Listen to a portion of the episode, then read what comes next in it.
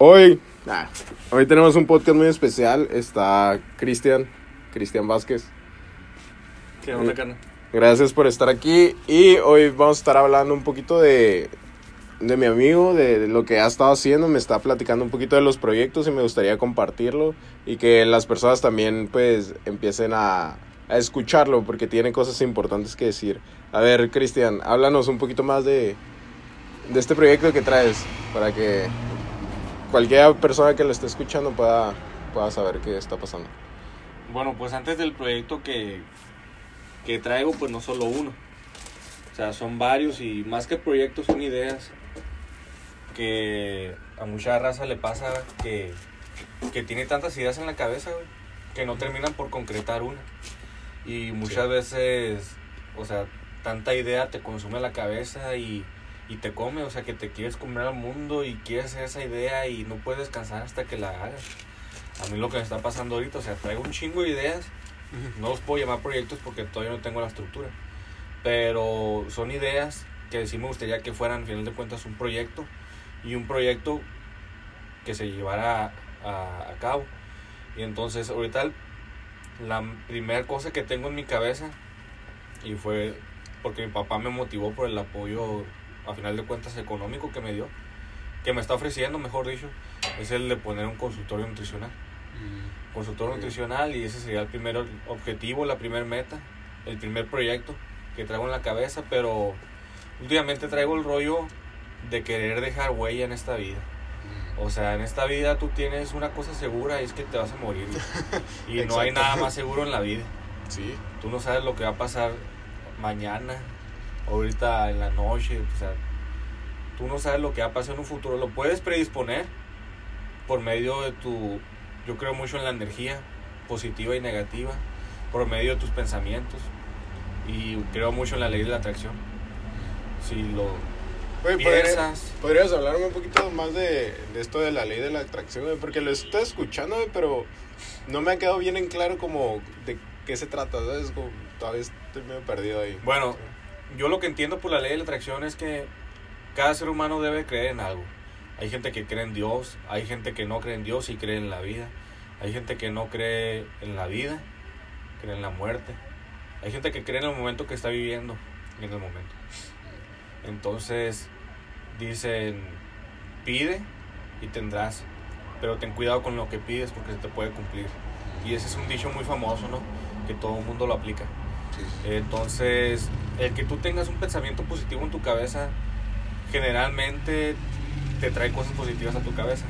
Pero si tú todo el día andas pensando en cosas malas, en que te puede pasar algo malo saliendo del trabajo, saliendo de la escuela o en cualquier situación que te puede pasar algo malo, siempre estés preocupado, vas a traer mala vibra, mala energía y te va a terminar pasando algo malo. Porque tú mismo te predispones. Pues, por ejemplo, que hay gente que le sale una bolita en cierta parte del cuerpo y ya piensan que es un cáncer. O sea, se predisponen y al final de cuentas puede llegar a terminar siendo un cáncer porque la mente es muy poderosa, güey. Sí, Y la mente tú la predispones para algo, güey, sea positivo o negativo, güey. Y ahora sí que dicen que el universo se junta, ¿no? Para, Sí. que, para que te pase eso. Pero más que el universo, güey, yo pienso que es la de predisposición y en lo negativo. Y para lo positivo, güey, pues yo considero tres cosas básicas, güey, que son la, la disciplina, la constancia y el trabajo, güey. El ponerte una meta, güey, y que tú tengas esas tres, bases, te va a hacer que la logres tarde que temprano, pero la vas a lograr, güey. Porque, Y ahí en, en la disciplina, güey, ¿qué consejo le darías a, la- a las personas? güey? Porque es algo que en la práctica nutricional he visto mm, que es muy difícil trabajar, ¿sabes? O construir o desarrollar el ser una persona disciplinada, ¿sabes? Entonces, ¿qué o cómo intentas tú motivar a las personas para que den como ese primer paso? ¿Sabes? Que por lo general suele ser el paso más difícil. Y el segundo paso más difícil es el segundo paso y todo eso. Para empezar, ¿sabes? A conseguir su objetivo o lo que quieren. ¿Qué es lo que tú les recomiendas? no? generalmente cuando una persona va al nutriólogo, va con esa incógnita de saber qué va a pasar. Y la mayoría de la gente, y tú lo sabes, o sea, hay- gente que no tiene cultura para ir al nutriólogo. y principalmente está en, en esta área del norte que, que es nueva la carrera. O sea, Sí. y si tú te das cuenta, la que Es la autónoma, la UABC, la acaba de abrir. La iniciaron las privadas, pero al final de cuentas todo el mundo la reconoce por la UABC. Sí, güey. Y ahorita, pues, nosotros que estudiamos en la Universidad Vizcaya, que es una universidad, pero aún así no, no está al nivel de, de las mejores universidades. Pero, ¿tú qué piensas de, de este rollo que no necesariamente el conocimiento depende de, de la universidad en la que hayas estudiado o provengas? sino que es más responsabilidad del alumno el educarse y el ser autónomo en, todo en su aprendizaje. ¿Tú cómo ves aquí que influye la universidad? ¿Qué tanto crees que influye como en, en, en qué tan bueno puede ser un profesional? En este caso el nutriólogo. ¿Qué tan buen nutriólogo puede ser si provienes de la Vizcaya? ¿Crees que es un mito lo de, ah, en esas universidades de privadas vas por pasar? ¿O crees que sí hay como un trabajo genuino, independientemente de dónde vengas. Sí termina de influir. Sí termina de influir y te lo digo porque lo viví. Mm. Yo hice mi servicio y mis prácticas en la clínica 31 del IMSS y me tocó a ver eh, estudiantes de nutrición de la UVM. Oh. Y yo era el único de la Vizcaya. Yo era el único y eran unos una bola de 15, 20 de la UVM. Entonces, pues traían su batita y su sellito de la UVM. Bien clean. Yo llevaba una bata del, del ICE Salud que me regaló una profesora y me la llevaba porque me gustaba cómo se me miraba. Y la verdad nunca me compré la bata de Vizcaya porque nunca me terminó de convencer, nunca me gustó. Y... Pero bueno, ah, sí termina de influir porque hay muchos doctores, güey, que, que son de la UABC y ahora últimamente de la Xochicalco y, y de hecho pasa con lo mismo. Llegaba raza de la Xochicalco, güey, y le decían, ah, ya vienen los de la Xochi Harvard. Pero nomás porque pagaban un dineral, güey. Porque al final de cuentas los de la UABC son los que le tiran los chingazos, güey. Y ahí te das cuenta que universidad te ofrece cosas diferentes y que otra no. Pero, ¿qué, qué era lo que veías, güey? Guacha, güey. Por ejemplo, siempre me tocó ver a, a alguien de la Xochicalco re- regañándolo en las escaleras. ¿Por qué? Porque equivocó, se equivocó en algo o no dio la consulta como debía ser, no metió datos a la base, o sea, much- muchas cosas para, por el estilo. Y siempre ponían ejemplos de la UABC, que los de la UABC hacían las cosas bien, siempre enviaban las, los datos a la base a tiempo. O sea, los, los historiales clínicos siempre los tenían bien, en formato, en digital, en físico. O sea, era mucha la comparación que había que sí terminaba de influir. Lo mismo pasaba con, lo, con, la, con la Universidad de la UVM y pues en la que yo estudié en la Vizcaya. Gracias a Dios siempre tuve buenas, eh, ¿cómo puedo decirlo? Buenas sensaciones de lo que yo hice ahí. Tuve el apoyo del profesor Antonio Ibarra, que fue mi máximo mentor, que fue el que me dijo, tú no vas a aprender en la práctica, no, perdón, tú no vas a aprender en la universidad lo que vas a aprender en la práctica. Entonces yo recuerdo muy bien que era un domingo y yo estaba a las 7 de la mañana en el seguro. Y tú dices, oye, pero pues el sábado vamos a salir de antro. No, no puedo, mañana voy al seguro temprano. ¿Cómo, cabrón? No, pues sí. Y ahí tú te das cuenta de las ganas que tú tienes de querer sobresalir. Y yo era el único, güey, el único en la Vizcaya, te digo. Por mí no, no creo que hablaran, pero sí decía, no, que soy de la Vizcaya. No, que yo soy de la UVM. Y sí te decían menos. Los mismos estudiantes, no tanto los profesores que estaban ahí impartiendo como médicos o nutriólogos enfermeros. Porque ellos se dan cuenta del trabajo que tú haces. Y principalmente los pacientes, güey, porque los pacientes, los pacientes muchas veces te felicitan. Y lo que me pasaba muy seguido es que me pedían el número. Yo por ética profesional nunca di el número porque yo en realidad pues todavía no terminaba la carrera. Y si yo daba un número a una paciente, y, por ejemplo, tocó uno de, de un paciente que, te- que tenía SIDA y estaba ahí su mamá. El paciente estaba todo desnutrido, bien delgado, 32 años. Me lo grabé bien y llegué a la consulta. Entonces, total, se la di. Eh, le revisé los datos, apunté los míos, le di algunas indicaciones. Y siempre iba primero por datos, regresaba a mi cubículo, platicaba con mi profesor, eh, hacíamos el plan eh, alimenticio y volvía a dárselo y se lo explicaba al paciente. ¿no? Entonces a la mamá del paciente le gustó mucho. Ella estaba muy desesperada pues por ver a su hijo en esas condiciones. Sí. Total que me estuvo rueda y rueda porque le dieran el número y no sé si fue malamente o no, pero yo lo hice en desesperación. Que le di un número falso, con tal de que ya no me estuviera pidiendo un número y me estuviera pidiendo consulta externa. Porque era algo que yo no podía hacer, güey. Yo no lo podía hacer porque, pues no, no es ético, güey. Y menos cuando yo iba en, ¿qué te gusta? Sexto cuatrimestre. Pero ya ahorita digamos que has avanzado más en tu experiencia en el ISTE y todo eso. ¿Qué es lo que crees que le falta a la Vizcaya en sí como universidad, güey, para, para que digamos que te dejen de hacer menos, ¿no? Porque tal vez, pues, es medio extraño, güey, y al mismo tiempo, entre comillas, normal, güey, como decir, ah, pues sí, o sea, te van a hacer un poquito menos ¿no? porque eres de Vizcaya y no VM. Te podría decir que es medio obvio, güey, porque es a la diferencia de precios, pero al mismo tiempo no tanto el por qué, ¿sabes? Porque dices, nada más es porque unos estudiantes están pagando más o porque digamos que es una escuela privada pero de bajo nivel como escolar. En realidad se me hace medio difícil, ¿sabes? A veces distinguir como porque entre los profesionistas de la salud como que se tiran tanto entre ellos, ¿sabes? En cuanto deberían de tener como más el panorama en mente de que lo que importa es el paciente, ¿sabes? Y que no importa de dónde vengas, de todas maneras vas a salir allá a trabajar con un chingo de gente que no conoces y que es tu responsabilidad cuidarlo, ¿sabes? Y es como, es un poco infantil a veces para mí esta mentalidad que tienen muchas personas de, ah, es que vienes de aquí, entonces no vas a saber, o ah, esto de aquí. Entiendo la carrilla y, y el jugueteo y todo eso, ¿no? Pero, no sé, a veces se me hace un tanto absurdo, ¿sabes? Cómo se trata todo esto, de que, ah, es que tú vienes de aquí no sabes tanto, eres de aquí, y es como... Malamente creo que a veces está basada en los estereotipos de, de ciertas universidades, ¿sabes?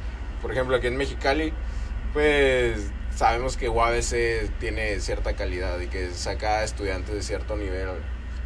Tal vez, eh, no sé si es el problema de que en las universidades de paga no se exija ese nivel a la hora de, de ser graduados, ¿sabes? tal vez es el problema de ahí, de que, la, de que las universidades de paga no, no exigen lo suficiente de sus alumnos, ¿sabes? tal vez es porque nada más están interesados en el dinero que, que les puedan pagar y mientras estén pagando no importa realmente el, el alumnado, digamos, así como lo que vaya a aportar como un profesional. Y digo, también es medio triste porque hay muchas carreras como nutrición que, que empezaron aquí en Mexicali y no están en UABC. Entonces, si quieres estudiar esa carrera o te quieres dedicar a eso, no puede ser si no te metes a una universidad de paga, ¿sabes? Y no sé, se, se vuelve un poco complicado. ¿Cuál, cuál es tu, tu experiencia en Vizcaya? ¿Tú como en general crees que es una universidad que vale la pena? ¿O hay cosas que te arrepientes un poco de haber estado ahí? Mira, más allá de si vale la pena o no, yo cuando entré ahí fue porque fue mi, mi, mi única opción.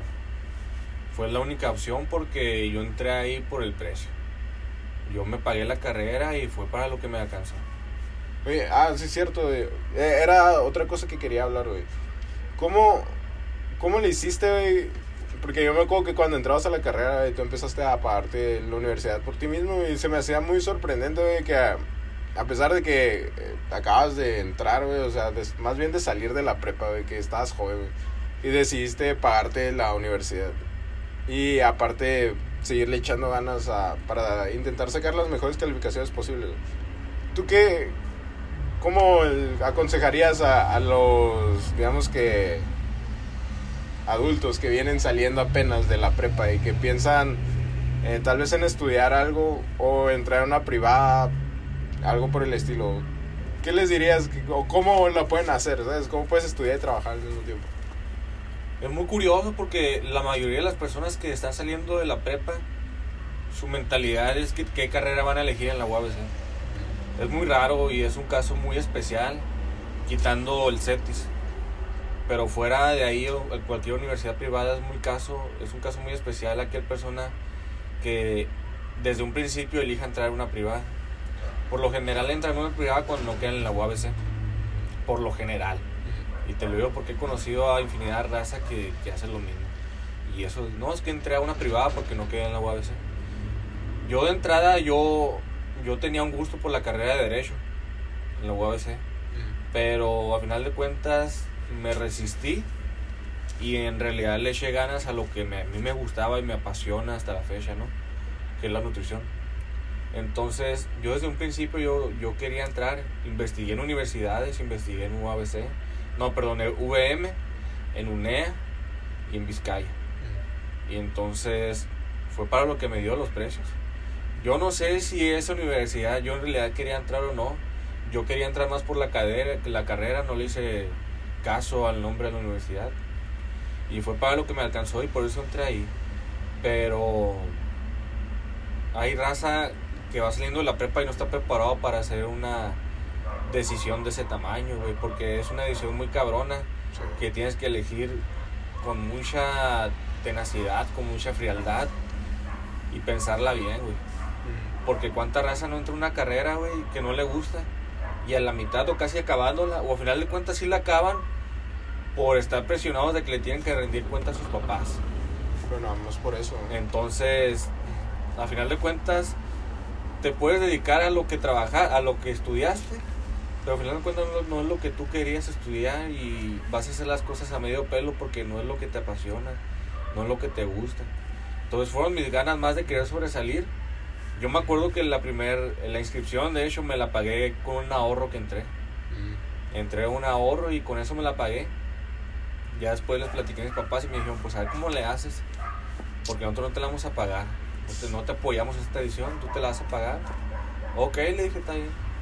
Me metí a trabajar y fue muy pesado porque yo creía mucho en el promedio y en el promedio real. En el promedio que tú sacas por ti mismo, no por andarte yendo al baño en los exámenes, andar sacando respuestas, andar teniendo acordeones, andar estudiando a la mera hora para que la, la información la retengas. O sea, yo creía en lo real. ¿Y qué es lo real para mí? Estar estudiando todos los días, poquito o mucho, pero estar dándole una repasada. Pues yo, mira, a mí me apoyaba mucho en el trabajo. Yo no tenía hora de entrada, a veces entraba a las 6, a veces entraba a las 7, a veces entraba a las 8. Y generalmente me salía a la 1 porque entrábamos a las 3 a la 1. Mm, Sí, sí, sí. De 3 a 9 y media, 9, a veces hasta las 10.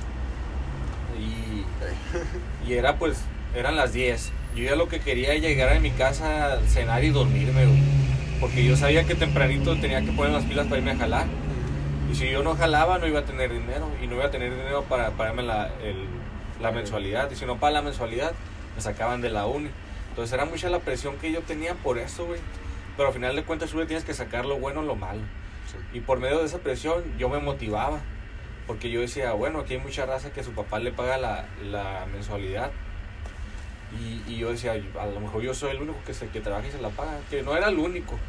Pero eso me motivaba a mí. Y siempre le eché ganas, siempre le, le di lo más que pude porque también muchas veces el cansancio te come.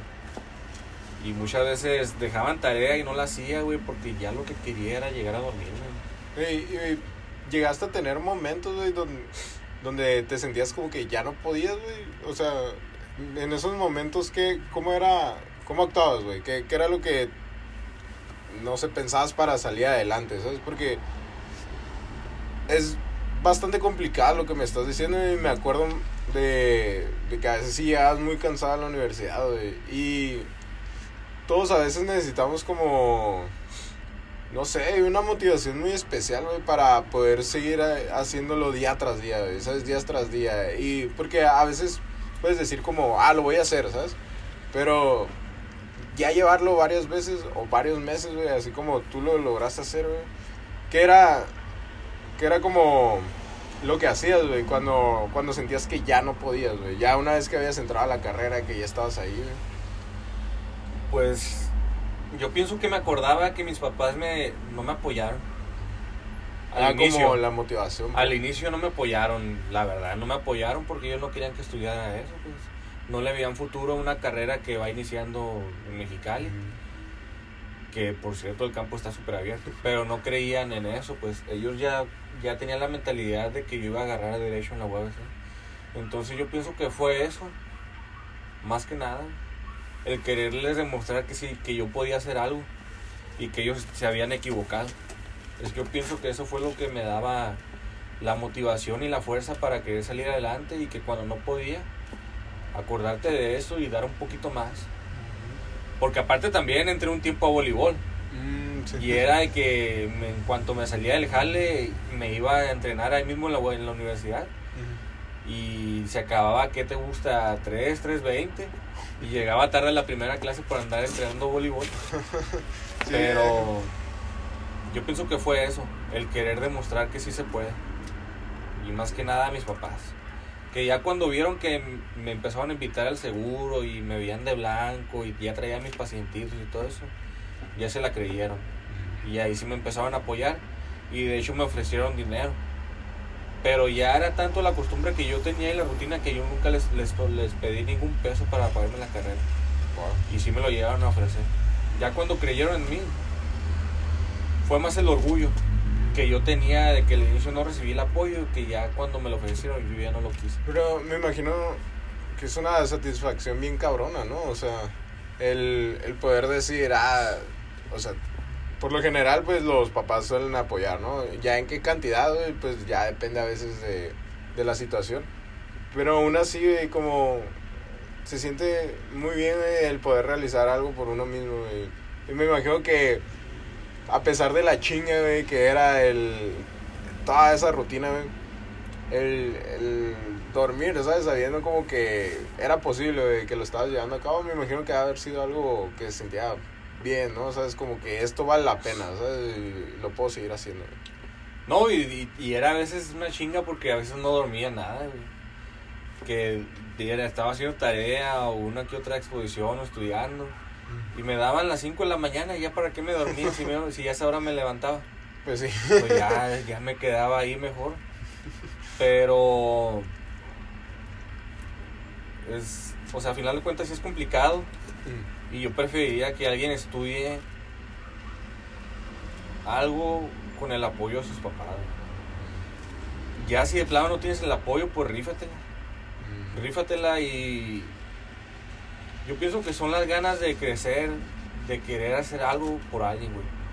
Hay mucha raza que sí se que inició la carrera pagándose la carrera y tercer, cuatro cuatrimestre ya no la hicieron. güey. Ya no la hicieron por el cansancio, por el hartazgo de andártela partiendo, güey, por ganar un centavo y pagarte la carrera. Y fíjate, eso me ayudó mucho porque se me hizo la cultura de ahorrar. Y ya era fin de semana y me, sal- me quedaba para salir de antro. Que yo nunca me esperaba eso, que yo pensaba que todo el dinero que yo ganaba se iba a ir directo a la universidad. Pero fue tanto la cultura que me hice ahorrar, güey, que... O sea, me quedaba para salir, güey. Eso es muy bueno, güey, porque como de la adversidad, güey, viene también como el, el progresar, el salir adelante y el cada vez como transformarte, ¿sabes? A una versión más capacitada para afrontar lo- los problemas de la vida, ¿sabes? Y sobre todo aquí como en la universidad, que es medio triste que, que uno tenga que pagar a veces las cantidades que uno paga y, y recibir a veces educación no tan buena que, que es otro rollo, pero para poder progresar, ¿sabes? Y creo que si no hay una un motivante que la carrera sea realmente como la pasión, es muy difícil que las personas puedan seguir adelante, ¿sabes? Porque de por sí es una chinga, o sea, puede que te guste mucho una carrera, güey, pero eso no lo va a excluir de que van a ser pues trabajos y tareas y pesados y desveladas. Y me daba cuenta mucho ahí en, en nutrición, por ejemplo, que venían de, de otras áreas de la salud, ¿sabes? Que si no, no entraron a, ahí a medicina o a enfermería o a odontología. Y tal vez porque las personas esperaban que, que la carrera fuera algo relacionado, ¿sabes? Porque está en el campo de la salud. Obviamente ya cuando empiezas a, a distinguir entre cada una de las carreras te das cuenta de las diferencias. Pero me daba cuenta que que tarde o temprano las personas se dan cuenta que cuando no eligen una carrera por pasión, ¿sabes? Y, y lo notas en, en su frustración, en, en- las pocas ganas que le echan para aprender o para hacer trabajo. para cumplir ciertos requisitos, ¿sabes? Y a veces hasta parece como si estuvieran haciéndole el trabajo por alguien más, ¿sabes? O- y creo que es medio triste, güey, que a lo que me estás diciendo de, del- de los padres, ¿sabes? De que muchas veces no apoyan a sus hijos porque no es la, la opción que, que pues ellos hubieran querido para que sus hijos tomaran, ¿no? Y aunque es un tema medio controversial, tal vez, a mí me, me gustaría decir que, que vale la mu- mucho la pena a veces el, el tomar decisiones un poco arriesgadas, ¿sabes? Y que no necesariamente lo que te va a mantener en la zona de confort, pero al mismo tiempo también es algo que te va a motivar a, a dar el siguiente paso, ¿sabes? A no quedarte como estancado en la misma zona. Y creo que a veces es muy necesario. Y con todas estas personas que, que te digo, veo como que vienen de otras carreras esperando algo que no, nada más estaban ahí por, por estar, ¿sabes? O para que sus papás no los regañaran o algo así. Se me hace un poco triste. Y porque no, no es solo que no estén estudiando lo que gustan, sino que están perdiendo la oportunidad de, de tal vez rodearse o enredarse con un tema o una profesión que, que sea realmente tu pasión, ¿sabes? Porque creo que hay muy pocas cosas en, en la vida de- con lo que puedes sentirte como ese amor, ¿sabes? Que, que no sea la carrera, ¿sabes? Porque creo que es algo que te define a veces de cómo eres, ¿sabes? O, o por qué eres así, o qué te gusta. Y cuando veo a esas personas, digo como, pues, qué triste, ¿sabes? Porque se están perdiendo eso y, y es bastante feo, la verdad. Y ahorita me estabas hablando de un tema muy interesante, güey, que, que me dejó pensando, güey, que me dijiste que te gustaría entrar en la política. Ah, sí, güey. Quiero saber por qué, güey. No. ¿Por, qué piensas eso, güey? Porque, ah, fíjate, a mí se me hace muy interesante la política también, güey. Aunque no estoy muy metido en esos rollos. Pero qu- quiero saber por, por qué, ah, porque un, un nutriólogo también eh, le está interesado en esto. Porque dices de derecho. Pero sé que lo tuyo también es en parte en la nutrición. Pero ¿de dónde viene este, este interés por la política? Principalmente, y te lo voy a poner un ejemplo muy, muy puntual. En la Cámara de Diputados y Senadores es donde se hacen las leyes y las legislaciones. Si tú vas a la Cámara, bueno, o al Senado, mejor dicho, vas al Senado y ves, te voy a poner, por decir un número, a 190 senadores, ¿no? La mayoría es raza, güey, que está arriba de los 40 años. Si acaso son unos 7 jóvenes de treinta y tantos años, ¿no? Y creo que el más joven es de 30 años, si no más recuerdo. Y de esos 190, 40 son maestros. Y los demás son politólogos, ¿no? De licenciados en Derecho. Pero dime cuántos médicos, cuántos nutriólogos, cuántas enfermeras o enfermeros, cuántos ingenieros hay ahí en el Senado. No sé. O sea, si tú ves y ves en las noticias, la mayoría de las leyes son para los maestros, porque es la mayor cantidad de, de raza, por así decirlo, que no sea política, ahí en el Senado. Y hace falta gente del área de la salud.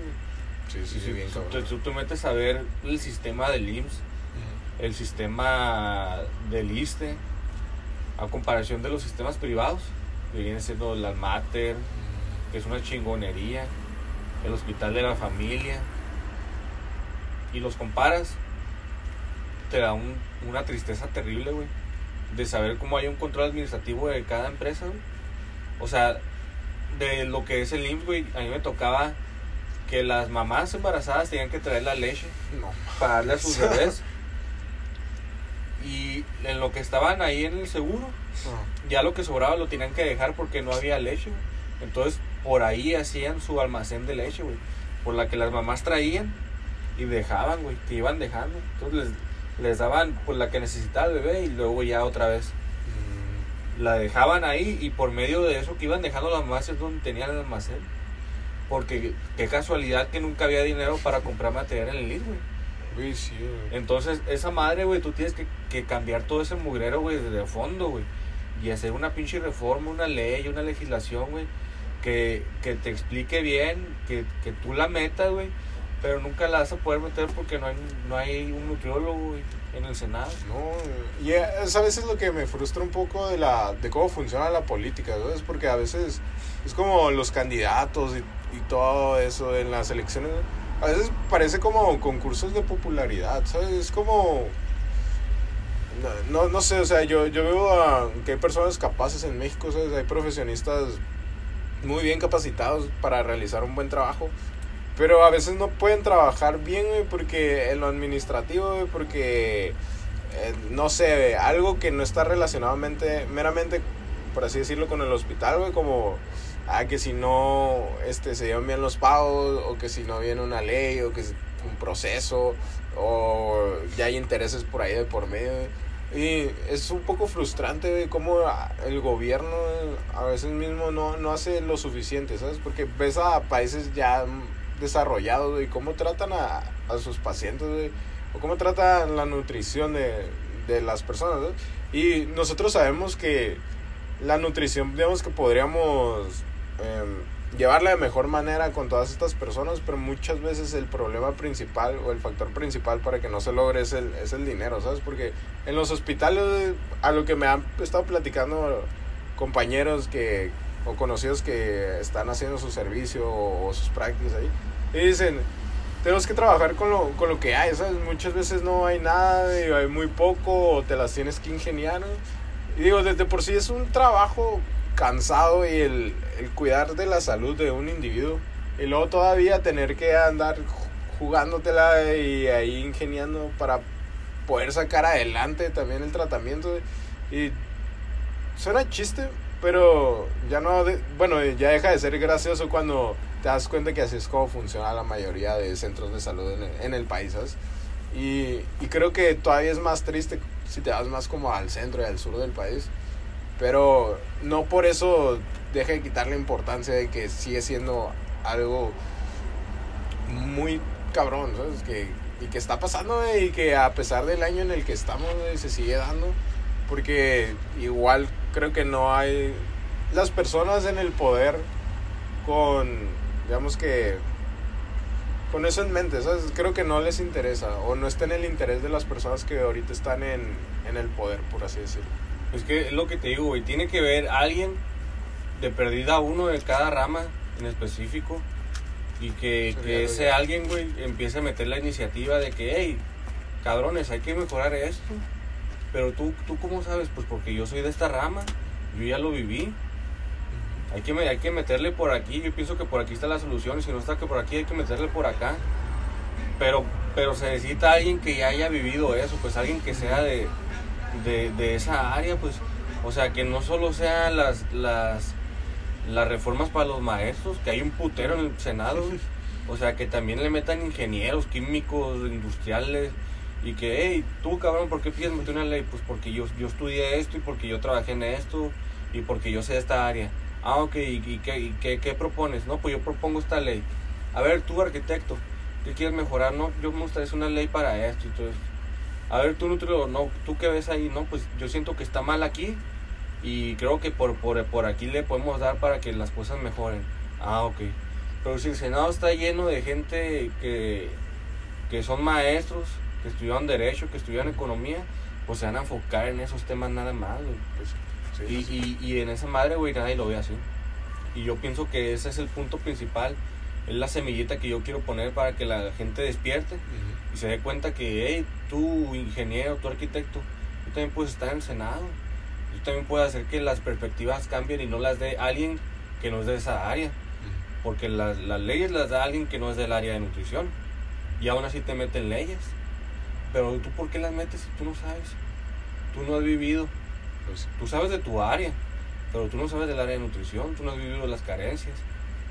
Hay, hay, o sea, hay- y eso es lo que yo quiero hacer. Por eso me quiero meter a la política. Pues, es el principal factor, pero hay muchas cosas también. Y a mí siempre me ha gustado el servicio.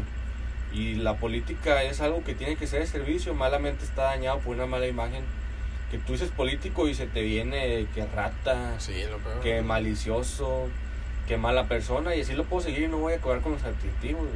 Entonces, un político es un servidor público y tú le tienes que servir a quien te pida, güey. No, y, y Si a ti te piden que mejores un bache, güey, tú lo tienes que hacer porque es a lo que tú te dedicas, güey.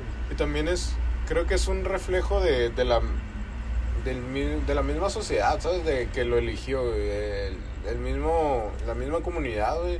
Si la persona, digamos, que no, no está tan interesado, y dices, ¿a quién le echas la culpa? ¿A- al, al, al diputado, al senador o presidente municipal? Porque no está haciendo su trabajo, pero también las personas, ¿sabes? Que, que no es como que se informan bien de elegir una persona realmente capacitada porque creo que es como cada quien puede agregar su granito de arena, ¿sabes? Y a veces es medio, medio complicado y difícil, yo creo que recalcar eso de que todos podemos hacer como un pequeño cambio, ¿sabes?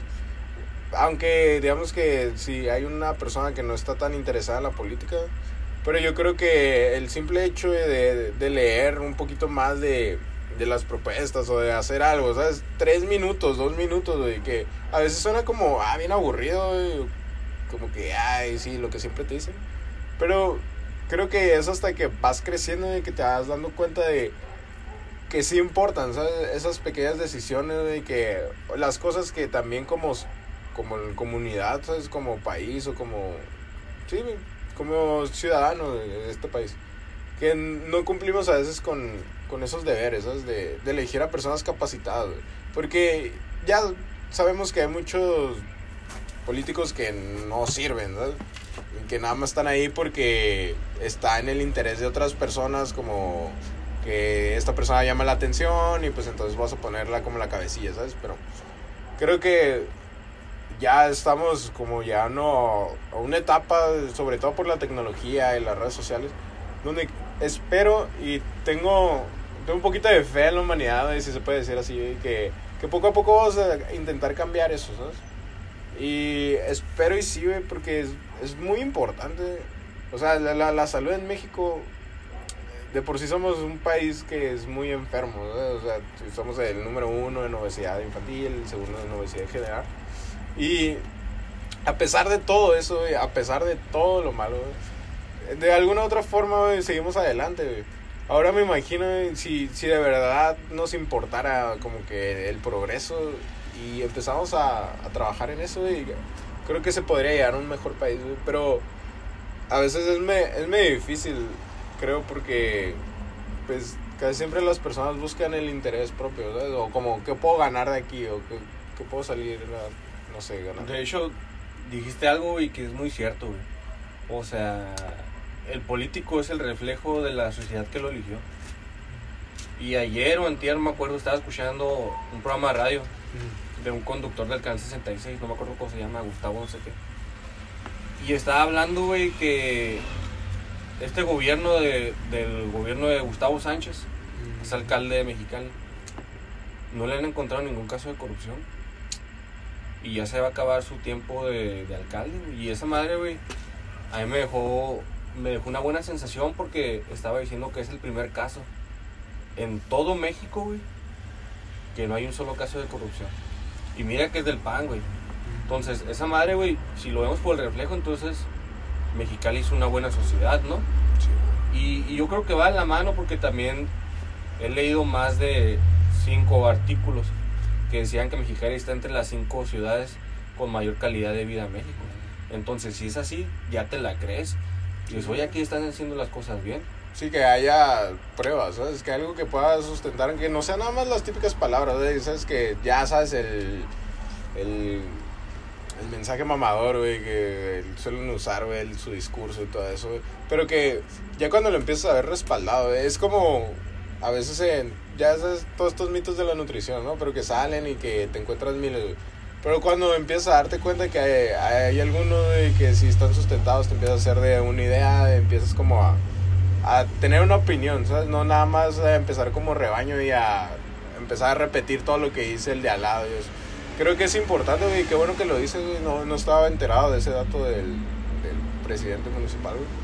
Pero pues qué bueno, ¿sabes? Porque te da la esperanza de que las cosas pueden salir bien, ¿sabes? O sea, que, que no todo es como que apocalipsis a veces, güey. Entonces, qué bueno, güey, si, si eso está pasando, güey. Me gustaría, güey, que, que se repita, que, que no fuera extraño, güey, ¿sabes? Creo que igual ya es mucho pedir, tal vez, pero el que no fuera extraño como el escuchar que, que hacen un buen trabajo, ¿sabes? Como o que cumplen con su trabajo, que a veces se nos olvida, güey. Y, y si suena medio mamón, tal vez como el decirlo, pero, pero creo que es, es un paso, güey, al menos adelante. Y es que también la gente está mal acostumbrada, que tiene la mentalidad, güey, de que creen que el, que el presidente, que el político este, que ¿Les el regidor la vida o qué? nos van a solucionar la vida, Sí. güey. Y hay gente que piensa eso, güey.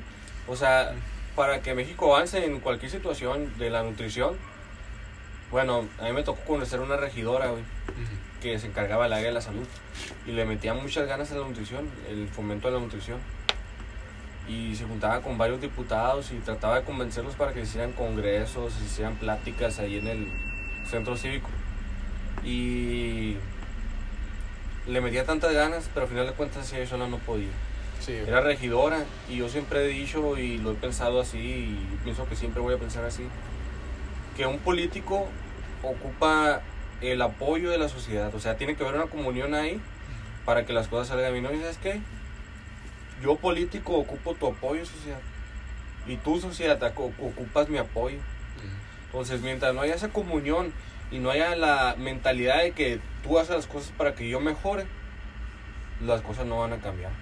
O sea, es como una relación, güey. Los dos tienen Sí. que poner de su parte, Sí, sí, güey. Y Exacto. así lo mismo pasa con la política y la sociedad, güey. Es un, es un romanticismo de una relación que ahorita está en un pedo que no se pueden solucionar, que no se puede, que no pueden estar en paz. Y yo pienso que eso lo ha arrastrado México desde, hablando de historia desde los años 70 que elegían un presidente por medio de dedazo, ¿no? Sí. Entonces, fíjate, te vas desde la política para querer mejorar algo que a mí me importa que es la nutrición. Y es un show. Política es un mugrero, güey. Pero te tienes que meter a putazos para querer mejorar lo que tú quieres, güey. Sí. Y es por medio del poder que tienen los políticos poder hacer cambiar las cosas. Porque muchas veces sí tendrás el apoyo y todo, pero no tienes cómo hacer. Yo la, la verdad, güey, me, me empecé a dar cuenta de, por ejemplo, en la parte de la nutrición, güey, que hay mucha desinformación, ¿sabes? güey? Creo que antes un problema que existía era que no había la información suficiente, ¿sabes? Ahorita gracias al internet, güey, creo que ese ya no es un problema, pero creo que ahora el problema que está surgiendo es identificar fuentes confiables y que la información sea genuina y, y que funcione, ¿sabes? Porque güey, te puedes topar miles de cosas en internet, y todo eso, pero no, sabes si realmente eh, está diciendo la verdad, de qué está pasando y todo esto. Y creo que ahorita tomé la iniciativa, se podría decir así, de intentar algo diferente, ¿sabes? Intentar informar o comunicar cosas que tal vez pueden sonar sencillas para la mayoría de personas que están eh, en el mundo de la nutrición, pero me doy cuenta que para tal vez el, el otro 98% de la población que, que no tiene los conocimientos o no, no, el interés o lo que sea en la nutrición, no tiene y pueden serle de ayuda, ¿sabes? Y creo que muchas veces puede pasar algo parecido con, con la política, que es un interés de todos y todo, porque todos convivimos, todos es para el mejor funcionamiento de la ciudad. Aún así, no existe esta cultura, ¿sabes? De, de, preocuparte lo suficiente por el bien, no solo de ti, sino de los demás, ¿sabes? Y te digo, con, con, la nutrición yo creo que sí me di cuenta mucho cómo funcionaba, por ejemplo, el caso de los hospitales y el caso también de que no existen suficientes especialistas en la nutrición en el país, ¿sabes? Comparado a otros países donde ya la nutrición se empieza a ver como una parte esencial de la vida y por lo menos las personas tienen conocimientos igual leves, pero un poquito superiores a, a, los que aquí, ¿sabes? Aquí todavía tienen a veces la idea de que no puedes comer carbohidratos después de las 6 de la tarde co cosas por el estilo que ya estando más en, en, ese mundo te das cuenta de de la realidad, ¿sabes? Obviamente estando afuera y también no es como para tirar mierda a la gente, porque también puedes escuchar miles de cosas y creo que nosotros también nos pasa con otros temas, ¿sabes? Que no son la nutrición y que te puedes creer, ¿no? Pero por eso sentí que era mi responsabilidad el, el intentar agarrar un poco de toda la información que hay en el mar, que se podría decir que es la web o el internet, y decir, ok, ¿qué- ¿qué es lo que realmente a la gente le interesa saber? ¿sabes? Y qué es lo que le puede ayudar a, a, a su vida en general, ¿sabes? A- porque a veces son cositas que, que pueden hacer la diferencia, ¿sabes? Muy mínimas. Y creo que en, en el caso de la política podría ser algo así en un futuro, ¿sabes? De que estamos tan acostumbrados a que los políticos siempre tratan de la verga al pueblo y que no, no hace nada por ellos, todo eso. Pero igual y igual y es como eh, tal vez es lo que estabas diciendo al principio del podcast, esta ley de, de la atracción, ¿sabes? Como eh, de pensar que sí puede haber un cambio positivo, de que no todo está perdido y que podemos seguir como avanzando, ¿sabes? Juntos, no, no nada más como esta guerra a veces que se siente de la política que es como a ver quién sobrevive y todos contra todos, ¿no? Entonces, y sino como pues un poquito más como comunidad, ¿sabes? De ayudarse y todo y que, que en parte es a mí por en, en lo personal por lo que me encanta la carrera de la nutrición, ¿sabes? Por, por esta nobleza que tiene de de de que algo tan simple como la, la comida, ¿sabes? Que todas las personas tenemos que hacer y, y que al fin y al cabo te, te hace darte cuenta que todas las personas son iguales, ¿sabes? O sea, que todos tenemos órganos, que todos necesitamos ciertas cosas en la vida. Y creo que puede ser aplicado aquí también, ¿sabes? De- entonces, creo que podemos empezar a tener esa idea y preocuparnos más por, por lo que a mi parecer realmente importa, es como la salud y todo eso. Y no tanto a veces por, por estos concursos que te digo, como de popularidad y todos estos intereses, ¿sabes?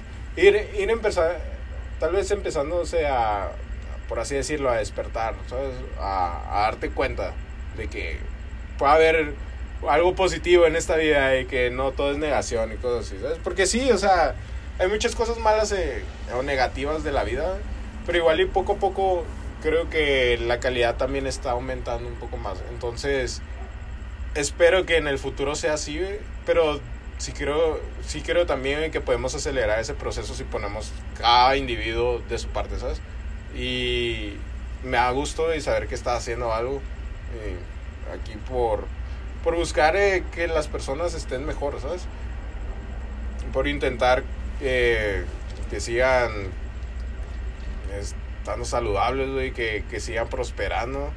Y también lo que me estabas diciendo de, de la motivación, que quiero saber, cómo, cómo te gustaría empezar a trabajar esa parte, güey, porque es algo, es algo que siempre me ha llamado mucho la atención, güey, cómo funciona este rollo de, de los mensajes motivacionales, de las personas que, que se dedican a, a incentivar a otras personas, güey, a dar ese paso, que muchas veces sí he notado, güey, que, que hay mucha mofa, güey, y que hay, sí, el coach de vida y la madre. Creo que con cualquier cosa que hagas en la vida, te pueden hacer burla y carrilla. Pero es muy, es muy importante, güey, creo a veces... Lo ideal, yo, yo creo que sería como recibir ese apoyo de, de tus familiares y de tus amigos. Pero no vivimos en un mundo perfecto y creo que muy pocas personas realmente reciben ese apoyo de, de sus seres queridos. Y creo que ahí es donde viene la importancia de, de personas que se dan cuenta que, que las demás personas también pueden hacer algo, ¿sabes? Y que no nada más es como yo, yo, yo, yo. Y eso es lo que se me hace muy interesante de, de cómo las personas pueden hacer que otras personas hagan un chingo de cosas, ¿sabes?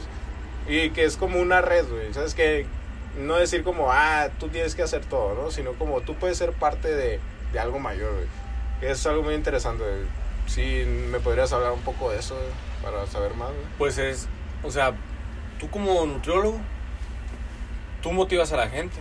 Tú tratas de motivarla a que tenga un mejor estilo de vida y cómo lo, lo, lo va a lograr por medio de la salud.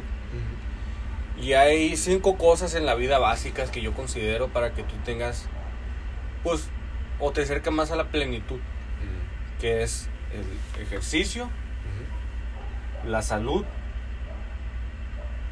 creer en algo, por lo que había dicho al inicio,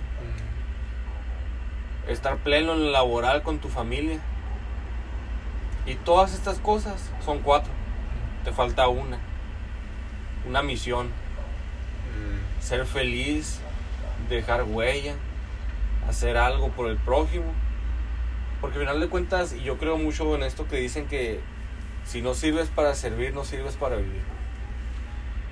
Y tú le tienes que llegar a la sociedad o simplemente con que le llegues a una persona, a que le ayudes a que mejore algún sentido de su vida. En este caso nosotros mejoramos el estilo de vida por medio de la salud. Yo quiero ir más allá. Si tú motivas a la gente en otros aspectos y, y ahorita lo que hablas, lo del life coach, que para mí no es lo mismo que un psicólogo. Y si tú vas con un life coach, él te va a enseñar a cómo tú olvidarte los problemas y tratar de mejorar tu vida, porque tú sabes que hay problemas que no se pueden solucionar y tú te estresas por cosas que no se pueden solucionar. Llegas a un punto en que te estresas, güey. Y el estrés, güey, es bien cabrón, sí, güey. sí. El estrés te tumba, güey. El estrés te, te enferma. El estrés te va matando poco a poquito, güey. Que es la enfermedad del siglo XXI. Entonces, yo no quiero ser un life coach. Yo no quiero vivir de dar pláticas motivacionales. Yo no quiero vivir de dar conferencias. Y no sé si algún día lo llegue a dar. Yo simplemente quiero llegar a tocar el corazón de las personas, güey. Para que cuando yo lo toque, esa persona haga lo mismo con otra persona. Y esa persona haga lo mismo con otra persona. Y se convierta en una cadena, güey. Una red. Y que... Porque yo pienso que todavía hay más gente buena que mala, güey. En general en el mundo yo pienso que hay más gente buena que mala. Entonces si tú, tú vas... Tú vas, ¿cómo se dice? Tú vas pasando esa buena vibra a la gente. Por medio de tus vivencias, de tu poca experiencia que puedes llegar a tener, pues yo a mi corta edad, 22 años. Pero siento que le tengo que ofrecer algo a la sociedad, güey. Y siento que tengo que dejar huella y siento que eso me va a ayudar a hacerlo. Yo no sé si el primer día que subo un video motivacional voy a tener likes, eh, shares, 100, 200, 300, 400, no me importa eso. No me importa ser influencer, no me importa ser viral, no, no me importa. Yo lo que quiero es que la gente lo vea, poco o mucha gente lo vea, y despertar en esa persona algo que tal vez no conoce, que es el querer ayudar a la gente. O sea, no, tampoco te vas a poner a regalar dinero, ¿no? Pero hablar con esa persona y que por medio de un video, de, de un podcast, de una imagen motivacional, esa persona se motive a hacer lo que quiere, lo que tenga en mente, si quiere emprender, si quiere empezar a hacer ejercicio, si quiere mejorar su vida, si quiere estar bien con su familia, con sus amigos. O sea, ¿cómo puede llegar a hacerlo? Entonces yo pienso, y siempre lo he pensado, que la motivación es cabrona, güey. Tú tienes motivación y nada te puede parar, güey. La motivación, yo pienso que es más todavía que la famosa sustancia dopamina, güey. Porque la motivación es algo que te metes en la cabeza, güey, y no me dejarás mentir. Tú ahorita que estás en el gimnasio, güey, traes la motivación a tope, güey. ¿Por qué? Porque estás viendo cambios en tu cuerpo, el autoestima te sube, güey, te la estás creyendo, güey, que, que estás haciendo algo con tu cuerpo. Sí. Y lo mismo pasó a mí, güey. Yo cuando iba al gimnasio, güey, traía la autoestima por los cielos, güey. También hay que tener un equilibrio porque la autoestima también te roza lo que es el ego. Entonces, pero si tú motivas a la gente de una buena manera, esa, esa persona que llegó a ver el video se motiva, güey. Y dice, no, pues sabes que yo me voy a animar a, a darle marcha a una empresa, güey, por ejemplo. Y lo empiezan a hacer, lo empiezan a luchar y empiezan a trabajar por ello, empiezan a ser constantes. Y cuando menos lo piensas ya lo creaste y esa persona trae la motivación porque lo está logrando. sí, sí. Pues yo, yo, yo, yo considero que esa persona trata de pasar la motivación a alguien más de buena manera y lo logra catalizar. Esa persona que volvió a recibir la motivación de esa persona lo va a volver a pasar y lo va a volver a pasar y estoy seguro que sí va a pasar. Del, ahorita me estás hablando de, de una plática que habías dado a una señora.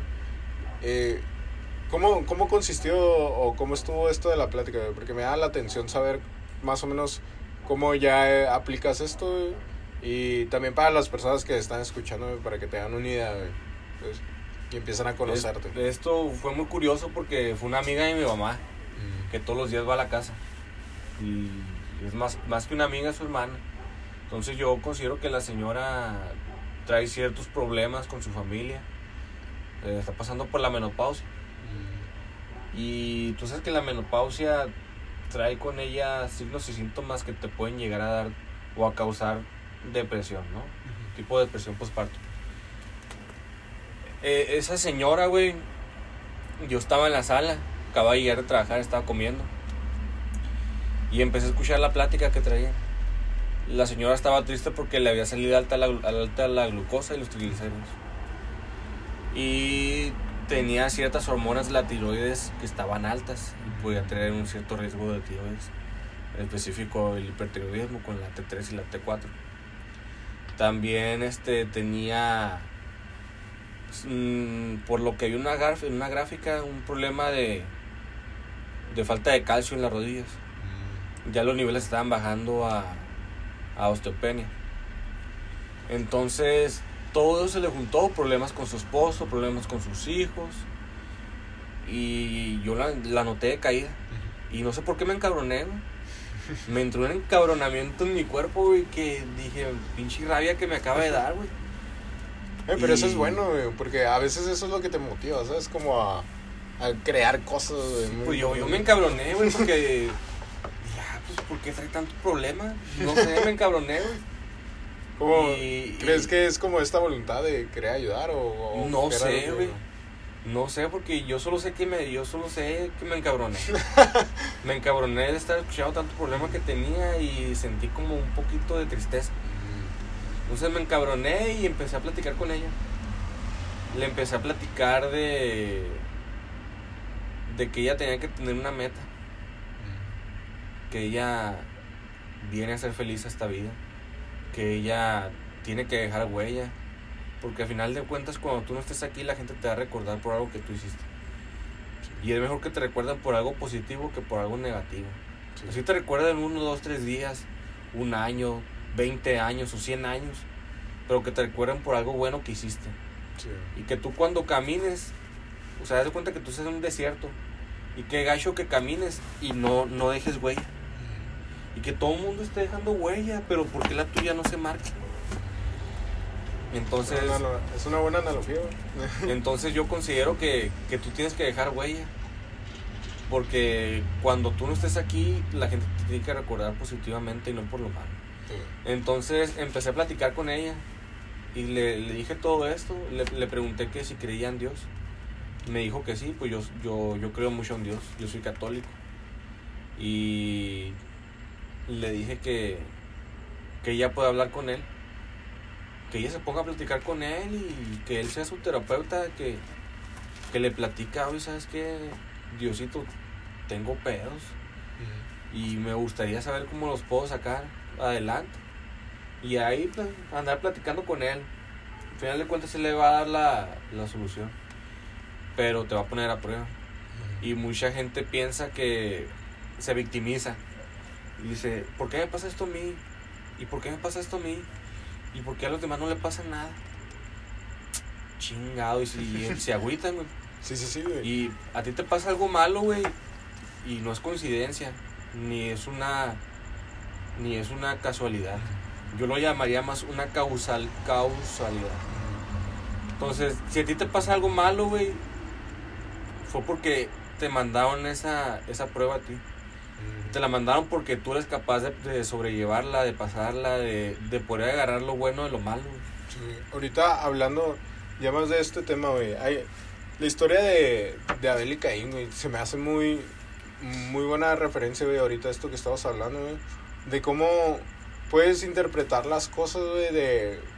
O, o, digamos que el destino, lo, lo que está pasando en el momento, güey, como, como una bendición, o a veces tomar como este lado medio pesimista, güey, negativo, güey, eh, ¿cómo decirlo? Como que, que sientes que tu sacrificio, güey, que lo que estás haciendo en la vida, güey, no, no, es, no está pagando un suficiente precio, como a lo que está recibiendo, ¿sabes? Como que eh, tus ofrendas no son suficientes y, y como creo que eso puede ser a veces triste, güey, porque eso genera mucho recelo y resentimiento en las personas, güey, sobre a, la- a las otras personas, de que tal vez en, en ese preciso momento les está yendo muy bien, ¿sabes?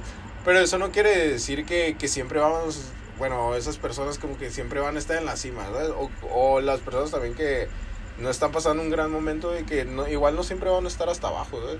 Y, y como es un poco